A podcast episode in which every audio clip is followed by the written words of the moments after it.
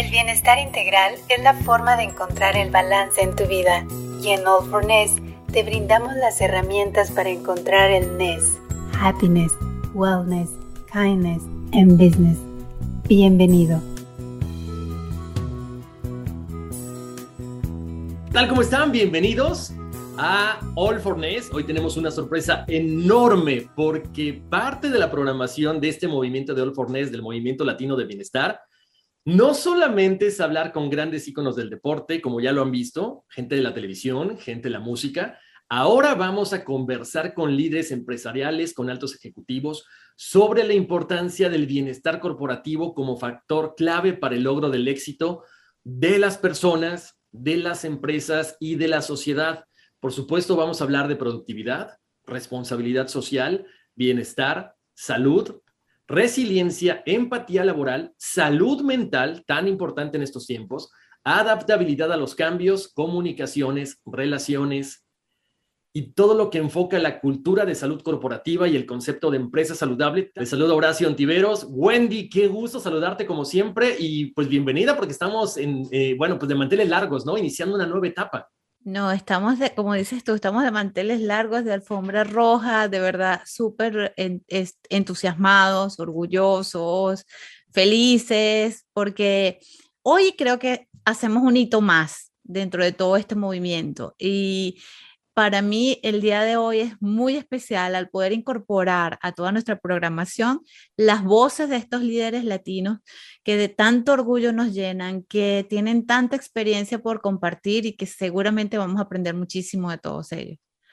Exactamente, Wendy, porque además es importante mencionarle a toda la gente, ellos nos van a brindar algunas herramientas, algunos secretos de todo este éxito. Y el día de hoy, por supuesto, para empezar con esto, tenemos que tener un invitado muy especial. Yo les voy a comentar algo. Cuando yo lo conocí, yo decía, qué nervios platicar con él. O sea, ha estado en las mejores empresas y de repente, no solamente fue eso, cuando me dijo Wendy, checa quién es Salvador Porta, yo así, me comía las uñas literalmente, Wendy. Absolutamente. Y lo peor es que, bueno, lo peor no, lo mejor de todo ese miedo y ese susto que teníamos de conversar con él es que se ha convertido, como dices tú, en un gran amigo, en una pieza clave de todo este movimiento, con su apoyo, con su solidaridad, con su soporte. Eh, tanto así que lo hemos llamado nuestro, nuestro padrino corporativo, ¿no? Efectivamente, ¿no? Además, es que Wendy, tantas cosas que ha hecho y que precisamente hoy nos viene a contar el secreto de su éxito, a contarnos cómo ha sido para él no solamente ser el CEO de grandes empresas, sino siempre, Wendy, esa parte humana, mantenerla muy cercana al desarrollo de esas empresas. Y es que eso es lo más bonito que tiene él, ya lo van a ver. lo gran ser humano que es. Bienvenido, Salvador Porta. Muchas gracias, Wendy y Horacio. Para mí es un honor eh, comenzar con este ciclo de entrevistas dentro de Olfornés y como parte de Corforness, eh, me parece muy un privilegio poderlos acompañar. Están haciendo un trabajo increíble, muy profesional y de verdad que, como les digo, me siento honrado de acompañarlos hoy a ustedes. Muchísimas gracias, Salvador. Oye, Salvador, para la gente que no conoce, o sea, eres abogado, eres contador, de pronto vemos esas historias de ciertas empresas que, que comienzan en un garaje de una casa y de repente crecen y crecen y crecen. Y este es tu caso. Por favor, cuéntanos cómo de iniciar en una cochera, de repente fuiste creciendo y creciendo y estar al mando de una empresa de 800 personas.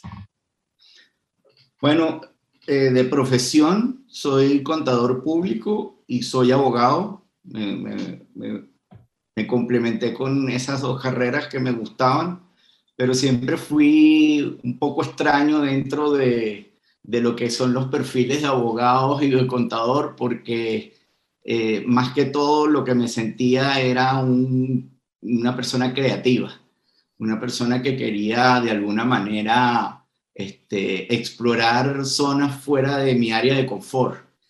Y sí, como tú lo cuentas, junto con dos amigos de la universidad, empezamos en, el garaje de, de una de, las casas de uno de ellos y bueno, terminé la parte corporativa con, primero con Andersen como CEO y después con Deloitte, después de la fusión que hubo en Venezuela eh, en esa área. Así que, pues, fue algo que de verdad, de verdad, no tuve tiempo para voltearme y ver hacia atrás de lo que estaba pasando siempre lo disfruté tanto y estuve tan, tan en el día a día, en el presente, en el ahora, que cuando me di cuenta estaba liderizando una cantidad de personas que de verdad este, no podía creerlo en el sentido de que no sabía cómo había sucedido. O sea, un día estaba sentado en un garaje y otro día de repente estaba eh, llevando la fusión de Anderson Deloitte adelante. Así que fue algo natural. Ahora, normalmente, como te comentaba, pensamos que llegamos a algún lugar, sobre todo gente que está a tu nivel, gente que tuvo estos cargos, eh, por relaciones, pero ¿cómo de repente alguien tan joven que está iniciando este, este, proyecto en un garage llega al frente de Arthur Anderson? O sea, ¿cómo, cómo fue este, esta, esta fase? Bueno, lo, para mí lo fundamental es que yo siempre que cuando estudiaba mi carrera, eh, mi sueño era trabajar en Arthur Y eso es una de las primeras cosas que puedo compartir con ustedes. Es permitirse soñar. Permitirse soñar, pero de verdad. Porque soñar, tú sueñas y eres libre de soñar lo que quieras. No tiene ningún costo. Es absolutamente gratuito. Entonces, ¿por qué te vas a limitar? Entonces yo simplemente soñé, yo dije, algún día quiero estar en Andersen, quiero trabajar en Andersen, y, y de la, del sueño sale la ilusión, que es como ya la compenetración del sueño contigo mismo y con tu alma. Entonces, no sé, la ilusión me, me motiva, es un driver para mí importante, y, y, eso es lo que me motivaba a, a superar barreras a veces a ver las dificultades como oportunidades o como retos, porque siempre hay, hay barreras, hay dificultades, hay circunstancias que según como las veas pueden ser oportunidades o pueden ser barreras. Y yo, lo, yo de verdad me divertía, lo veía como unos retos, este, hasta anecdóticos, este, parecía que estuviera viviendo una película de alguna manera y lo que estaba haciendo era disfrutar algo que me apasionaba, que era trabajar con talento, trabajar con, con gente de verdad eh, que con valores, gente con creatividad, gente con el respeto por los demás y por lo que hace. Y simplemente, pues mira, este, fue, fue sucediendo todo. Entonces, parte todo en ese sueño convertido en ilusión. Ahora, cada vez que mencionas pasión, se te iluminan los ojos. O sea, yo creo que también eso es algo muy importante en cualquier ámbito y en cualquier puesto, sobre todo en uno tan importante como fue el tuyo, porque tienes que inspirar hacia los demás. Sí, claro. Yo muchas veces eh, me preguntaba, bueno, ¿y quién motiva al motivador? porque porque de verdad uno está todo el día motivando sin, sin que sea algo forzado, es algo natural, es, es una, es intrínseco.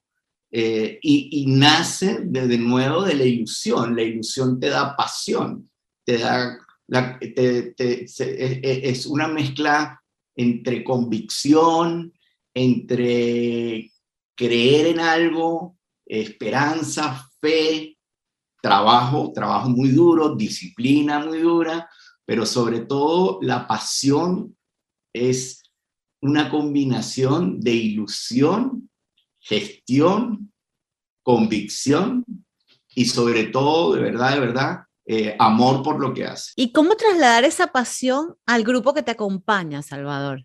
Porque Horacio tiene razón, o sea, cuando hablabas de la gente se te iluminaba la cara.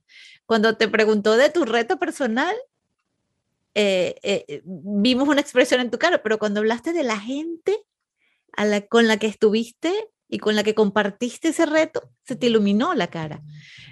¿Cómo trasladar eso al resto del equipo?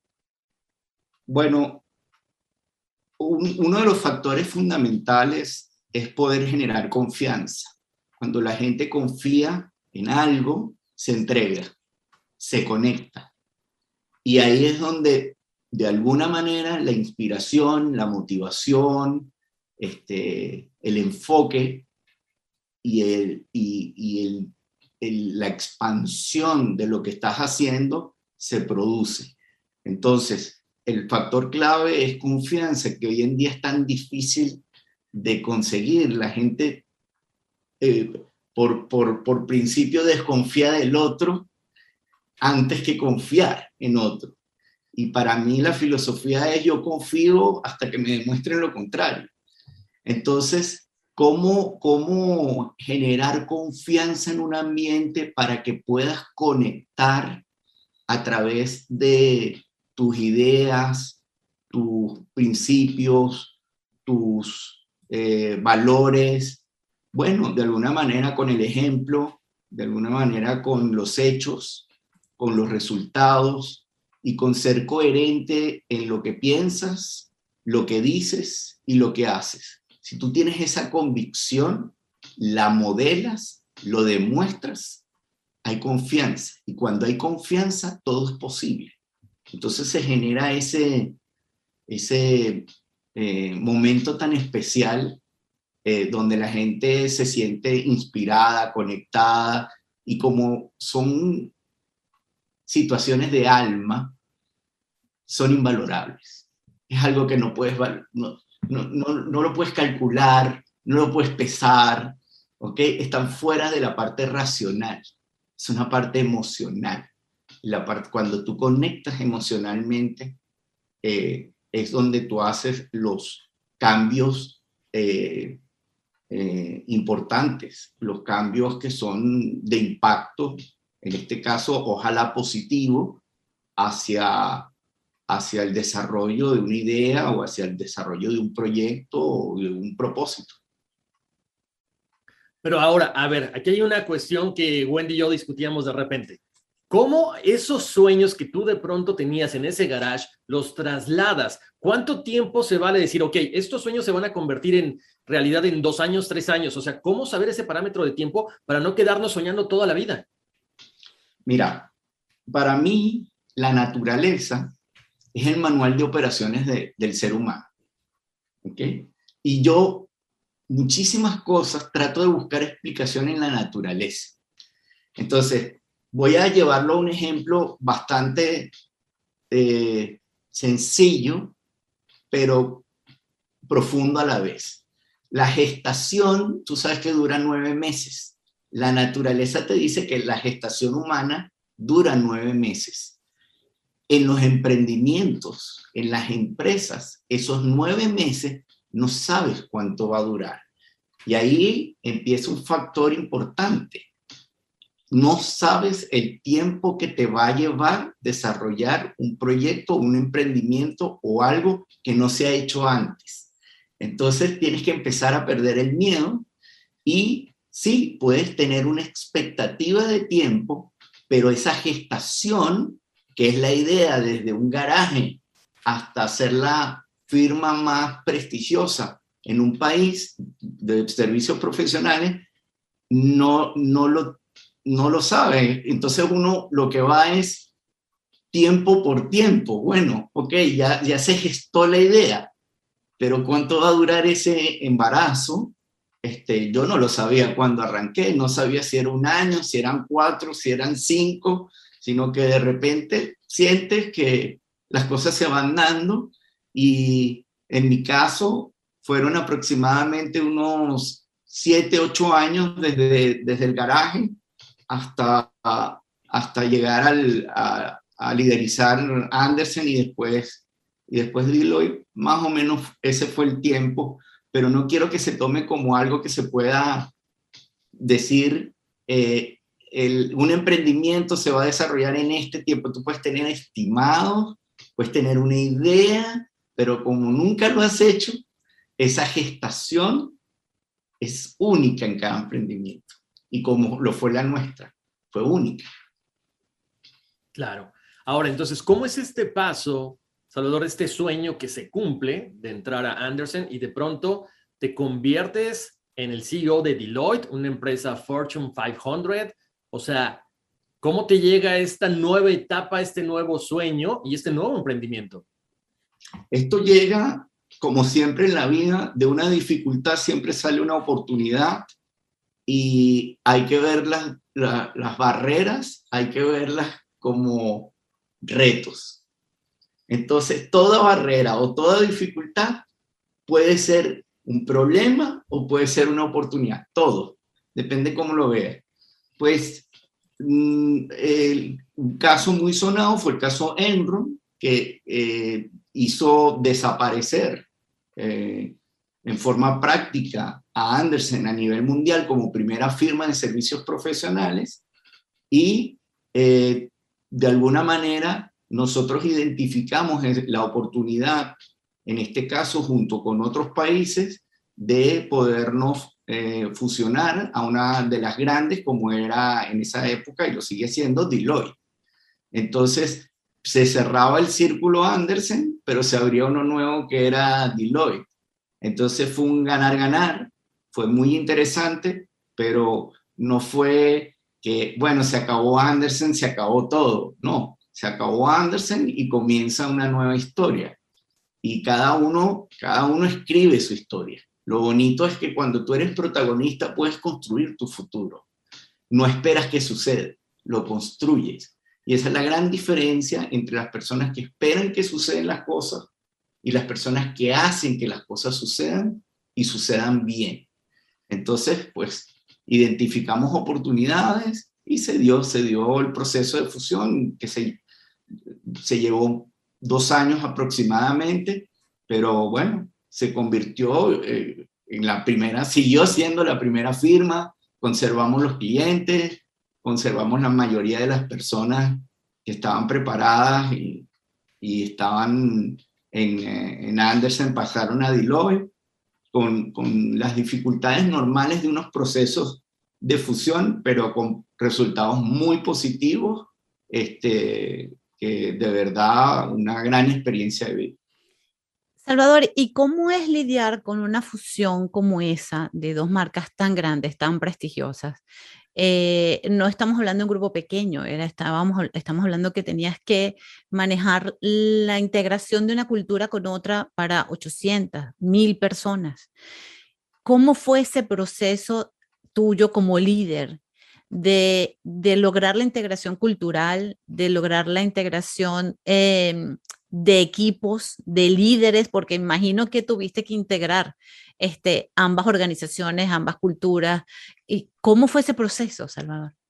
Eso fue un proceso en equipo, no fui yo nada más, fue un grupo de, socios de ambas firmas que con un enfoque colaborativo trabajaron para que esto sucediera. En mi caso en particular, puedo decirle que tenía dos opciones. O estar en un seteo de sobrevivencia, donde generalmente no tienes ideas, lo que haces es resolver problemas, o setearme en un, en un seteo inspiracional evolutivo, y eso lo hice conscientemente. Dije, yo no puedo estar en este momento sobreviviendo. Yo necesito estar en un seteo inspiracional, evolutivo, porque orgánicamente trabajas diferente. La parte química del cerebro, la parte eléctrica del cerebro, tu organismo en general responde en forma diferente. Entonces, de verdad, eh, fui diseñando algunas herramientas muy potentes que colaboraban con este mensaje que había que dar de integración. Eh, una de las herramientas que utilicé fue inspirarme con una orquesta, con una orquesta de jazz. Este, pusimos a todos en un salón y, escogimos eh, diferentes músicos que hablaban diferentes idiomas y tocaban diferentes instrumentos y fue muy bonito, fue muy, muy impactante y ahora que lo pienso y lo recuerdo, de verdad me, me ilusiona mucho porque quedó mucha gente marcada por esa sesión, porque cuando se sientan en el escenario, habían unas 800 personas, cada quien empieza a tocar su instrumento por su lado. Y uno habla en francés, el otro habla en alemán, el otro habla, hasta que uno dice, bueno, pero ya va, porque no tenemos un idioma común, que es nuestra música. Entonces empiezan a tocar, a hacer jamming, hacen jamming en, como jazz, empiezan a armonizar y empieza a sonar un ritmo espectacular.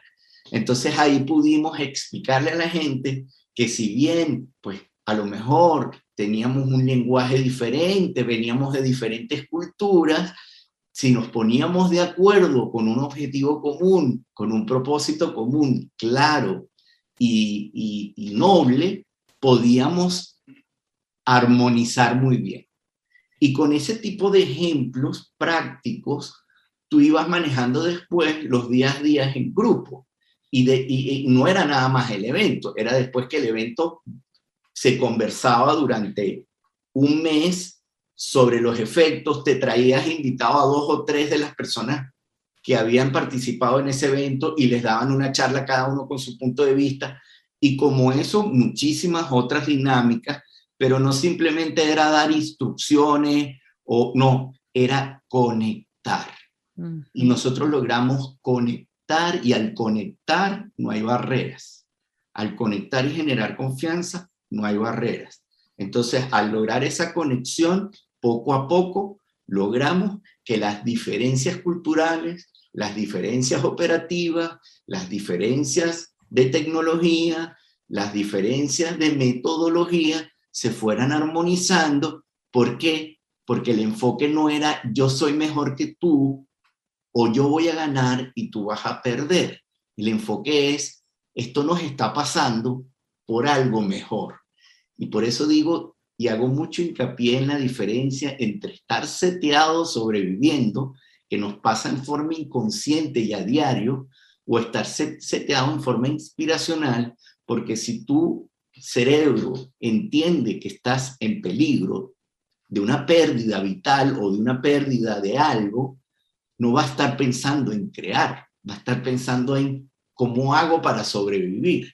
En cambio, si tú logras conscientemente estar en un estado donde tu cerebro entiende de que no estás en peligro, que lo que quieres es crear y no simplemente sobrevivir, empieza la magia. Empieza la magia donde empiezan las ideas y por eso los grandes compositores, los grandes escritores, pues tienen sus musas o tienen sus lugares predilectos. Esos son técnicas esas son técnicas que tienen que ver con la parte orgánica. Entonces, de alguna manera, a mí particularmente, mi inspiración era ver el logro en la gente, era ver que todo empezaba a armonizarse más allá que hubieran diferencias, preocupaciones, eh, miedos, pero de verdad que es como mágico, ¿no? Es difícil de describir, pero o sea, tú, crees que esa estrategia de crear puentes fue la magia para lograr esa integración en tan poco tiempo como la lograron? Sí, sin duda, y la credibilidad. La credibilidad que, que, teníamos los líderes y, y que lo que tratamos primero es de gestionar el miedo, la cultura del miedo, de no hay por qué preocuparse. Todo lo contrario, disfruten este proceso porque vamos a tener más clientes, vamos a tener más compañeros, vamos a tener más eh, eh, futuro en el sentido, e, eso era lo importante. Y de nuevo, no es fácil, no es que no hubo gente que salió, hubo gente que, que tuvo que salir, pero yo me acuerdo mucho cuando hablaba con las personas que, que a lo mejor les tocaba salir, que les decía, lo más probable es que tu futuro esté en otro lugar y no necesariamente está aquí. No era un drama, era, eh, eh, vamos, esto está pasando por algo y quizás a ti en este momento te toca una oportunidad en otro lugar y de alguna manera le dabas una contención emocional a la persona que estaba sufriendo una pérdida, como la pérdida del trabajo, pero se lo decías convencido y de corazón, porque de verdad yo por lo menos estaba convencido de lo, de lo que le estaba diciendo. Y, el tiempo me ha dado la razón porque muchos de ellos ahora están por el mundo y me llaman y conversamos con ellos. Estoy hablando de las situaciones difíciles, ¿ok? Y, somos grandes compañeros y amigos. Y viéndolo en retrospectiva decía, oye, de verdad que sí, qué que, gran salto fue haber tomado esa decisión de, de asumir con, con esperanza este, una pérdida que era en este caso la pérdida de su puesto de trabajo. Salvador, vamos a hacer una breve pausa y regresamos para seguir platicando contigo. Estamos de vuelta aquí en este podcast de All for Ness, hablando del mundo corporativo y nos acompaña el día de hoy Salvador Porta. Salvador, yo creo que ahorita que mucha gente te está escuchando con estos conceptos que estás diciendo, con todas estas cosas tan interesantes que mencionas. Porque yo creo que mucha gente ahorita que te está escuchando dice, wow, a mí me hubiera encantado tener a Salvador como jefe, porque hablas tan bonito y eres tan puntual. Pero ahora yo tengo otra pregunta y va, ¿cómo haces estos cambios? Porque estás hablando de que tú eras CEO muy joven y de pronto esas empresas ya hay un seniority que dicen, sabes que no, esto se hace de mi modo o mejor te vas. ¿Cómo te enfrentas a esta situación? Tú que llegas con todo este ímpetu. Bueno, me enfrenté con, primero con convicción, después con que la agenda era la institución, no era, no era mi persona, no, la agenda es la institución. Entonces, eso me daba de verdad una convicción y una fuerza para poder conversar, aclarar, argumentar porque hay que argumentar y de alguna manera pues gestionar cualquier diferencia generacional o cultural que hubiera en ese tipo de, de fusión eh, eh, que, que, existió en ese momento. Entonces, eh, yo te digo eso, con, cuando la agenda es institucional de verdad, de corazón, cuando actúas por valores, cuando te puedes equivocar, por supuesto que te puedes equivocar, pero el camino es más fácil, el camino es más, no sé, puede ser pedregoso, pero como lo que lo pasa más suave. Entonces, ese para mí, si tú me preguntas, ¿cuál, ¿qué me ayudó más a mí? La convicción, este, los valores y la agenda institucional. Para mí fue fundamental, porque no tenía una agenda personal, estaba totalmente desprendido totalmente. O sea, yo era el último, no me importa qué pasara conmigo. Para mí era la institución. ¿Crees que eso actualmente se siga aplicando o solamente son ciertas personas las que tienen esta convicción de trabajar de esta forma en una empresa?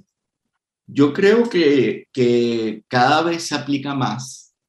este, como todo, en, como todo, en todas las cosas en el mundo, pues hay de todo.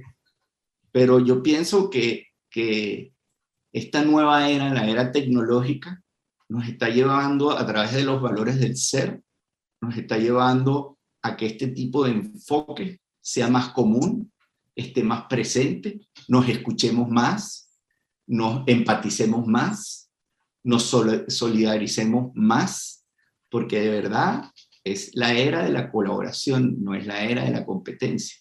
Entonces, para mí es muy importante este, seguir divulgándole, divulgándolo y sí siento una gran satisfacción cuando me encuentro personas después de 20, 25 años de ese, de ese, de ese proceso y que te recuerdan con cariño, te recuerdan, recuerdan lecciones de vida que, que te dicen, me, me cambió la vida, aprendí muchísimo. Yo estoy seguro que esa persona es un evangelizador de este tipo de cultura.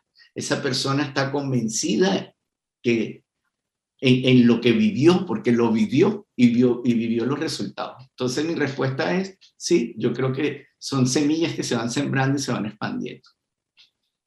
Es un legado. A raíz de esto, ¿crees entonces que hay empresas con alma? Absolutamente sí porque las empresas están formadas por personas y las personas somos los únicos seres vivientes que tenemos alma. Y si las empresas son las personas y nuestros centros son las personas, las personas son emociones. Y cuando tú tienes emociones con valores y actúas con valores y sientes los valores, estás en presencia de una empresa con alma. Primero viene el pensamiento, después orgánicamente se transforma en emoción y después esa emoción se transforma en tu interpretación de la emoción, que es el sentimiento. Cuando tú sientes el propósito de tu organización, cuando tú sientes los valores de la organización, estás en presencia de una empresa con alma. Y eso es difícil de describir, hay que vivirlo. Pero definitivamente las empresas con alma cada día son más. ¿Y cómo se logra en Salvador? ¿Cómo lograr un ambiente tan empático y tan colaborativo que podamos decir que, que funciona el alma colectiva del grupo? ¿Cómo activar eso? Con el modelo, con el ejemplo, con paciencia, con visión de largo plazo. Este, ¿Cómo logras que un bebé empiece a caminar y después corra? Eh, ¿Cómo lo logras? ¿Cómo lo logras si el bebé está bueno? Porque el bebé se va a desarrollar y si tú tienes tu visión de largo plazo, vuelve otra vez a la naturaleza. Si tú tienes tu visión de largo plazo, vas a tener la paciencia para entender el momento que estás pasando. A veces te vas a sentir incomprendido, pero si, si tienes mm, eh, perseverancia, si tienes convicción, si tienes eh, eh, empatía, escuchar, eh, todo se va logrando. Cada día se logra un poco más. O sea, tú haces un maratón paso a paso. No lo haces de golpe. Entonces, es muy importante. Y estaba hablando de la perseverancia y quería, quería hacerles una diferencia que es muy importante en estos procesos, que es la diferencia entre la perseverancia y la terquedad. Porque a veces creemos que estamos siendo perseverantes y realmente nos estamos convirtiendo en alguien, en alguien terco. O sea, hacemos las cosas simplemente porque sí. Entonces, la, la diferencia es, es, es, una zona donde te puedes pasar de un lado a otro sin darte cuenta en cualquier momento, y esto en cualquier aspecto de nuestras vidas, lo que hagamos. Entonces, me ha ayudado mucho en preguntarme cuando me cuestan las cosas, preguntarme cuál es el significado de lo que estoy haciendo. Si no le encuentro significado, estoy siendo terco. Si encuentro significado lo que estoy haciendo, soy perseverante. Lo digo porque los emprendedores, de verdad, nos pasamos a la terquedad muy rápido. Entonces, es una combinación que ayuda mucho porque uno dice, no es que yo soy perseverante. Bueno, a veces sí y a veces soy terco. Entonces, hay que, hay que estar esos son los elementos que dice cómo lo logra. Bueno, distinguiendo todo este tipo de cosas, este, poniendo tu espíritu, tu alma, tu corazón, gestión, tiempo y, y pasión. Salvador, ¿cómo haces para tener tiempo para todo?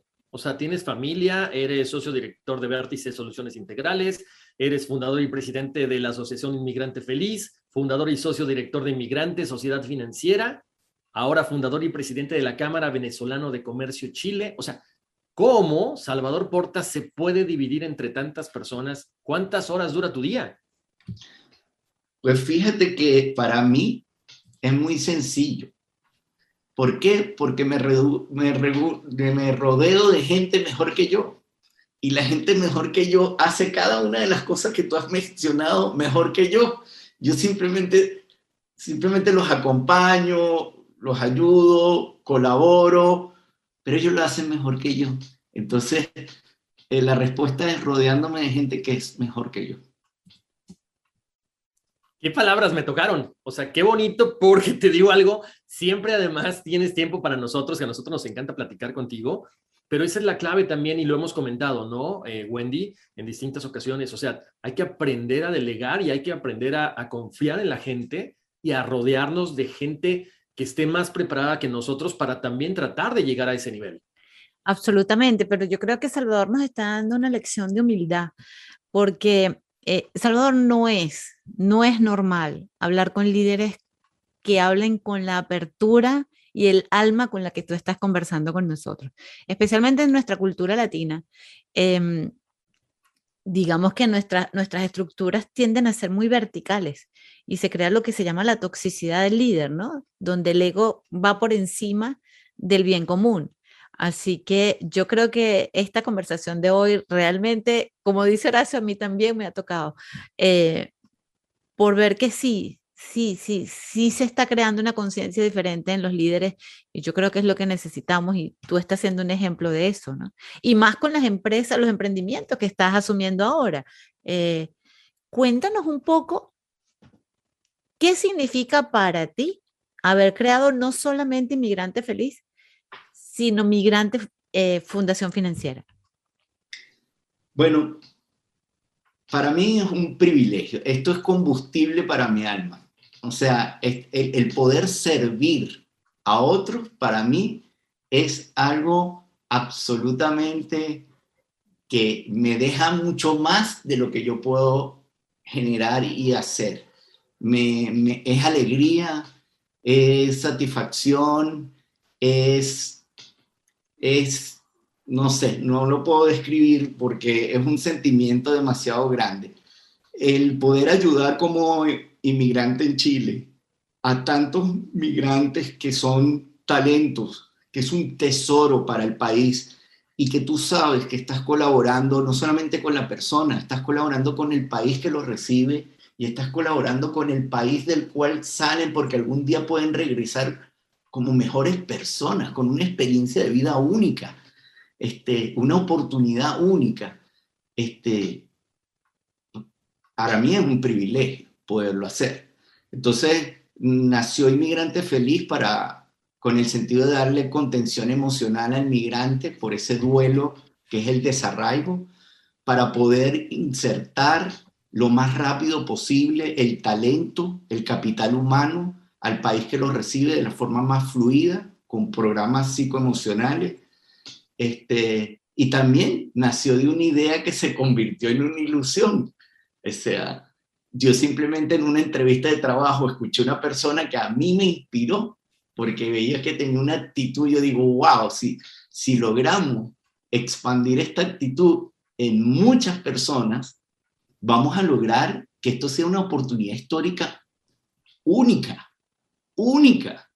¿Sabes cuántos médicos, ingenieros, este, abogados, odontólogos, ingenieros, administradores? Eh, hablo el caso específico de donde estoy viviendo en Chile, han llegado y que puedan desarrollarse rápidamente, incorporarse a la, a la nueva sociedad y aportar para un mejor país. Es único. Y después surgió la necesidad de, que en esa inserción la parte financiera era una traba. Entonces, eh, el inmigrante, no importa, eso, esto es transversal lo que les voy a decir, no importa qué posición académica o social tenga, cuando tú llegas a un país, voy a otra vez a hablar el, el caso específico de Chile, tu inserción a la banca dura unos tres años. Y mientras tanto, ¿qué? Mientras tanto, ¿qué haces? Acostumbrado a poder acceder al crédito, poder acceder a, una hipoteca, poder comprarte tu casa, poder desarrollarte dentro de una sociedad.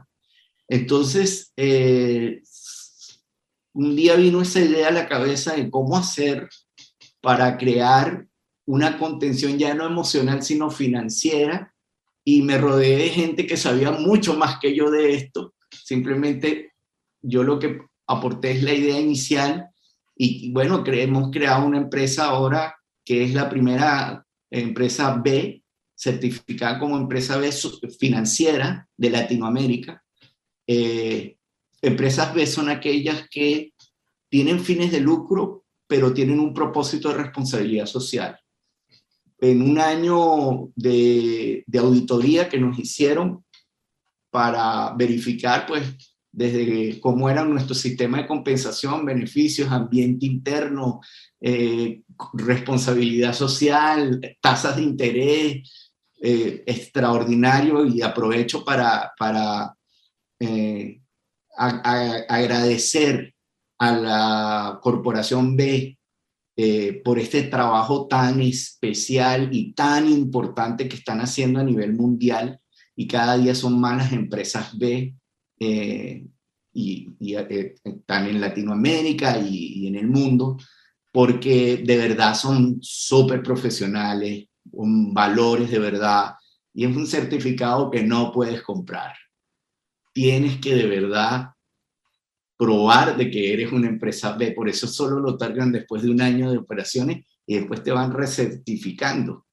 Entonces, eh, y, y, al final también salió la necesidad, hay muchos emprendedores dentro de esta masa inmigrante, hay muchos pymes que necesitaban una voz, voz gremial, necesitaban estar organizados, necesitaban tener voz institucional para poder llegarle a las entidades públicas y a las grandes entidades privadas de una forma ordenada, disciplinada eh, y que te puedan escuchar. Por eso se creó la Cámara Venezolana de Comercio en Chile, CABECOM, recién creada. Estuvimos en lanzamiento hace una semana, semana y media, y de verdad es también, es otro reto, es otro reto para al final poder dejar un legado, un legado que, que es eh, el bien común.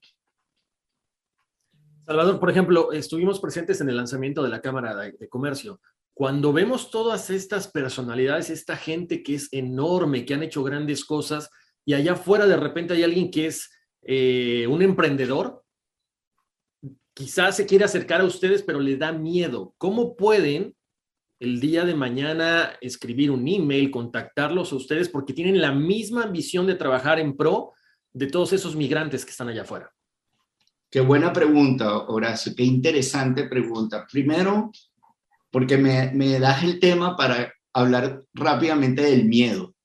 El miedo es para sobrevivir nada más. No podemos vivir con miedo.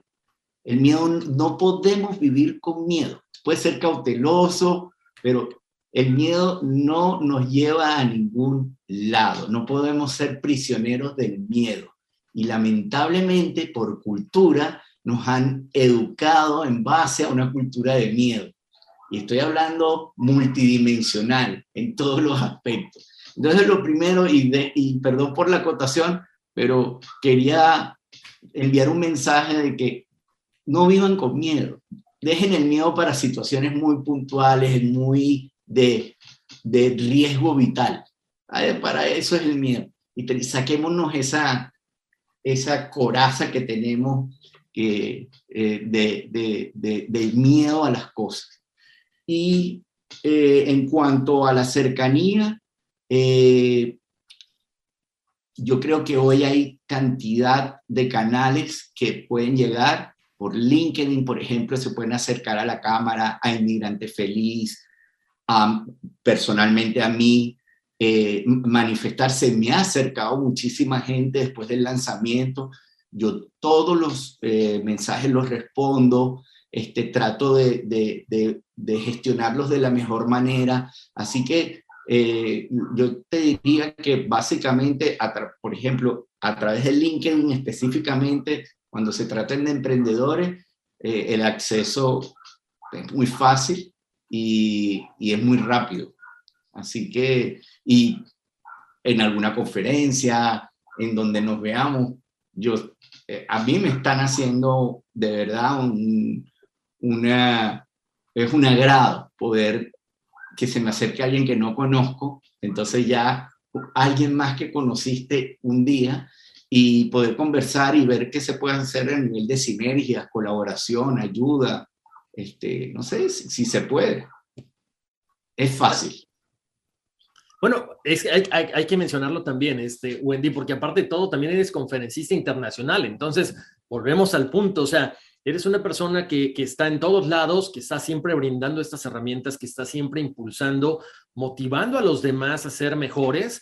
Y creo que este, bueno, es de, básicamente ese es el objetivo de estas cápsulas, ¿no? Precisamente este movimiento de Olfornés, que después de escucharte hablar, me recuerda mucho a esos profesores de universidad que dices, wow, qué lástima que se acabó el semestre y ya no lo, voy a, no lo vuelvo a ver, porque Salvador, tienes una forma de transmitir todo ese conocimiento y toda esa experiencia como pocas personas. Y voy a la siguiente pregunta. ¿Para cuándo un libro con la vida de Salvador Porta? Me encantó esa pregunta. De verdad, Horacio, gracias por tus generosas palabras. No las merezco, pero gracias de todas maneras. Te, te las agradezco muchísimo. Sí, sí tengo pensado hacer un libro. Este, y ya estoy esbozando algunos, algunas ideas, algunos escritos, recogiendo eh, algunas experiencias y no lo, de nuevo, no sé cuánto va a durar la gestación, pero, pero de que van a ser, si Dios quiere, van a ser. ¿Qué ejemplo? Definitivamente, pues, escuchándote, Salvador, entendemos que es una empresa con alma. Eh, definitivamente es el alma del líder y eso para ti es innato. Así que realmente ha, ha sido un placer enorme eh, poder escuchar un líder como tú hablar con esta humildad, hablar con este sentido social. Definitivamente, a través de toda la conversación y de toda la historia que nos has compartido, primero te lo agradecemos muchísimo y segundo, siempre ha estado presente ese impacto en las personas y en lo social. Eh, yo creo que líderes como tú son los que hacen la esperanza, ¿no? La esperanza de que definitivamente en Latinoamérica necesitamos crecer y, creo que líderes como tú son los que los van a ayudar.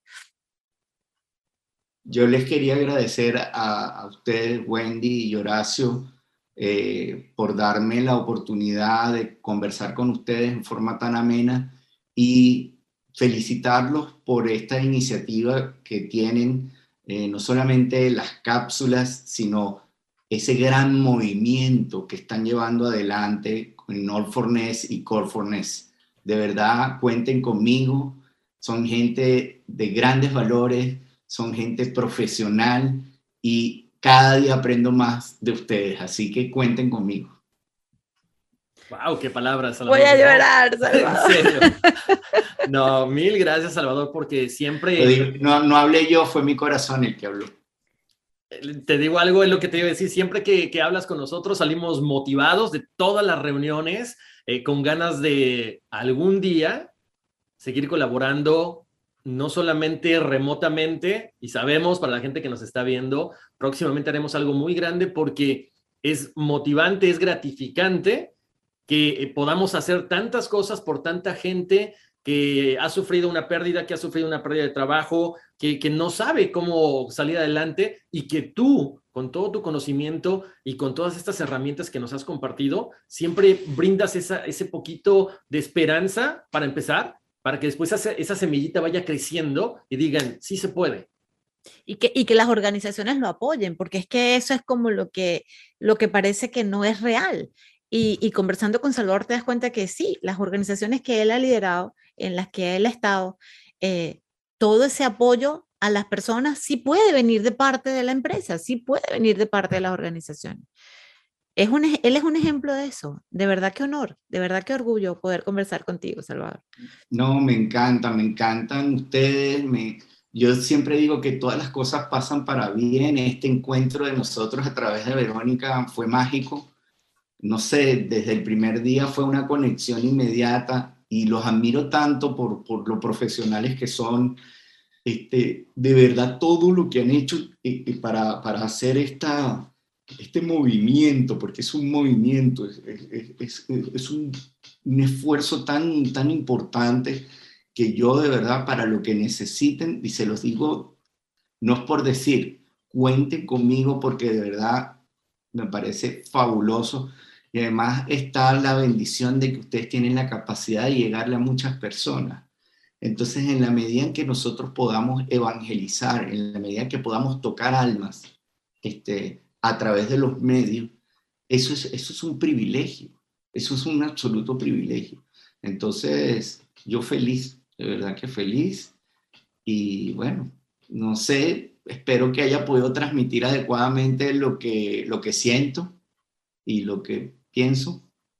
Qué estupendo primer capítulo de Corfornes, Horacio, realmente, ¿no? Así es, motivante, eh, lleno de energía y gracias por tus palabras, Salvador, en serio que eh, este es el, el, el, rompeaguas, ¿no? De aquí partimos y vamos a seguir haciendo cosas. Salvador, desde el fondo de mi corazón, muchísimas gracias por compartir no solamente tu tiempo hoy con nosotros, sino por todo el apoyo que nos has dado.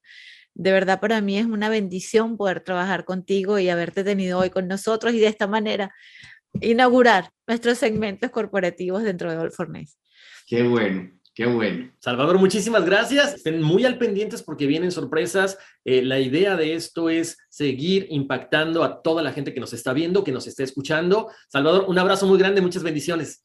Gracias, que esté muy bien. Un abrazo muy grande, Salvador. Hasta Santiago de Chile, un abrazo y un beso muy grande. Gracias. Gracias.